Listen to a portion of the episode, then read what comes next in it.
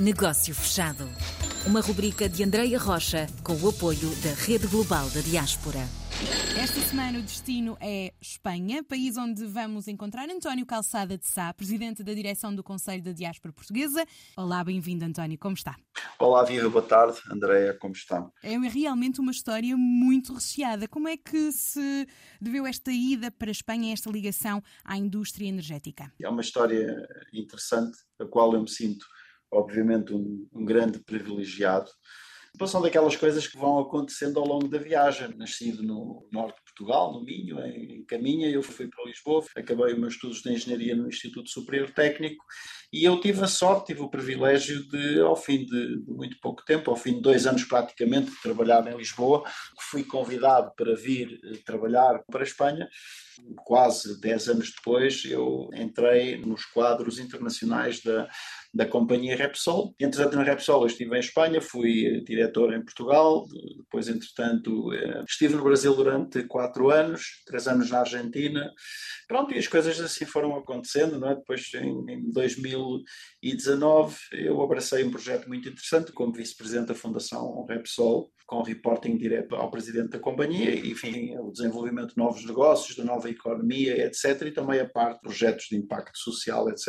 E, enfim, é isto a que eu me dedico podemos dizer, de certa forma, que tenho o, o, o privilégio, uh, a energia e a sorte, um, mas também a responsabilidade, tenho mesmo muito com que me entreter, não é? De que forma é que tem estado a colaborar então aqui? Que trabalhos é que temos agora para a frente no Conselho da Diáspora Portuguesa, António? Ora bem, eu acho que nós temos uma missão e um propósito muito interessante que é eh, unir essas vontades, unir essa energia. E, portanto, o Conselho de Diáspora, neste caso, a única coisa que pretende ser é um facilitador. Nós temos que conseguir dar eh, voz e, e, e, realçar esse papel dos portugueses que estão no mundo, portugueses que têm motivação para ajudar em Portugal possa atrair também talento jovem. E olha, acho que já vamos tendo alguns resultados, porque nós, entretanto, eh, a diáspora tem crescido muito, os fundadores eh, 2012 éramos 22, nós neste momento somos mais de 160 e continuamos a crescer. E, portanto, eh, eu acho que o nosso papel, a direção do Conselho de Diáspora, o Conselho Consultivo da Diáspora, os próprios núcleos regionais de diáspora que nós estamos a desenvolver neste momento pelo mundo inteiro, não é outro do que ligar esses portugueses, vincular esses portugueses e conseguir aquilo que, enfim, que se diz, eh, às vezes que os, os, os anglo-saxónicos usam muito, que é soft power, não é? mas que é um soft power a favor de Portugal, no interesse de hum. Portugal. Portanto, nós estamos a trabalhar, no fundo, para uma causa que eu acho que é uma causa muito nobre, que é do nosso país, não é? Uhum. E para rematarmos a nossa conversa, que fomos tendo aqui os dois, António, que eventos ou agenda, que mensagem final podemos deixar aqui aos nossos ouvintes espalhados pelo mundo para estarem atentos? Em termos de grandes momentos, nós uhum. temos já na próxima semana, nós temos o Summer Meeting, que é a nossa reunião que ocorre sempre a metade do ano. É uma reunião que aproveita a vinda a Portugal de muitos portugueses que estão espalhados pelo mundo e que eles vêm normalmente para o seu período de férias, e nós, isto vai ser no dia 17 no dia 17 de julho, vamos fazer isto no Palácio Cidadela, em Cascais. Nós vamos ter uma grande representação dos portugueses da diáspora que estão espalhados pelo mundo.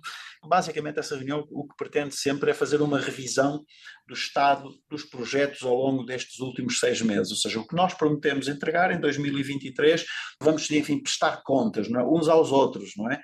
E hum. ouvir também as melhores ideias, o que é que correu melhor, o que é que não correu tão bem, eventualmente fazer alguma correção sobre esta estratégia que está, como disse, em, em, execução. Depois, no dia 18 e no dia 19, nós temos um grande evento que é o Euro-África Forum 2023. O Euro-África Forum 2023, André, é de facto um grande, grande, grande evento. É um evento que vai contar com a participação institucional do Sr. Presidente da República de Portugal, do Sr. Presidente da República do Ghana, vários ministros africanos, vários ministros do governo português, o Sr. Ministro da Economia, eh, o Sr. Ministro do Meio Ambiente e da Ação Climática, o Ministro dos Negócios Estrangeiros, que é vice-presidente honorário do Conselho de Diáspora, o chairman do, do Euro-África Forum, que é o Sr. Dr. José Manuel Durão Barroso, e depois uma grande representação de empresários pessoas vinculadas ao mundo da Academia das Ciências, mas também ao mundo da saúde, da educação, no mundo da energia, africanos e portugueses, europeus, portugueses, africanos. Estamos a contar nos dois dias com uma média aproximada de 500 pessoas por dia, isto é na Universidade Nova SBE, em Carcavelos, Cascais. Uhum. Depois, nós temos mais dois eventos em Portugal até final do ano. Entretanto, dentro do nosso plano de atividades, nós estamos a aproveitar a agenda oficial de visita ao, ao, exterior, ao estrangeiro, do Sr. Presidente da República. Recentemente estivemos juntamente com ele e com mais de 100 portugueses uh, em Londres. Uhum. Uh, agora vamos estar uh, com ele também no Canadá em setembro e em Nova York. E, portanto, o que nós estamos a tentar com isto é um, simplesmente juntar energia, juntar motivação, juntar as forças, porque muitos portugueses é nestas alturas também que eles aparecem e que eles levantam a mão e dizem presente, eu estou aqui para ajudar. Hum. E, portanto, quando nós fizemos uma análise, um estudo das diferentes diásporas, se pode chamar diásporas, sim, são diásporas eh, no mundo, elas são de facto uma grande alavanca de ajuda excepcional para os seus países. Enfim, podia citar alguns exemplos, né? enfim, temos alguns na Europa, eh, caso será o caso da Irlanda, da Alemanha, depois temos outros fora da Europa também, que de facto são grupos que acabam por ter um nível de integração e esse chamado soft power, que ele está sempre a trabalhar ou procura trabalhar hum, a favor e ao serviço do seu país. E, enfim, depois de estar praticamente há 30 anos fora do meu Sim. país, uma, uma das nossas grandes uh, características é, é, a nossa grande capacidade de adaptação. Ora bem, uhum. agora nós temos, já que somos, somos tão bons a adaptar-nos lá fora, agora o que nós temos que é adaptar-nos uns aos outros e ajudar, e ajudar a trabalhar a favor do nosso país. Não é? A favor, é um não é? Do, do nosso pontinho. exatamente, exatamente. É isso mesmo. Sim, sim. E vamos encontrando aqui estas sinergias, estes momentos para glorificar, para estender estes trabalhos e desafios.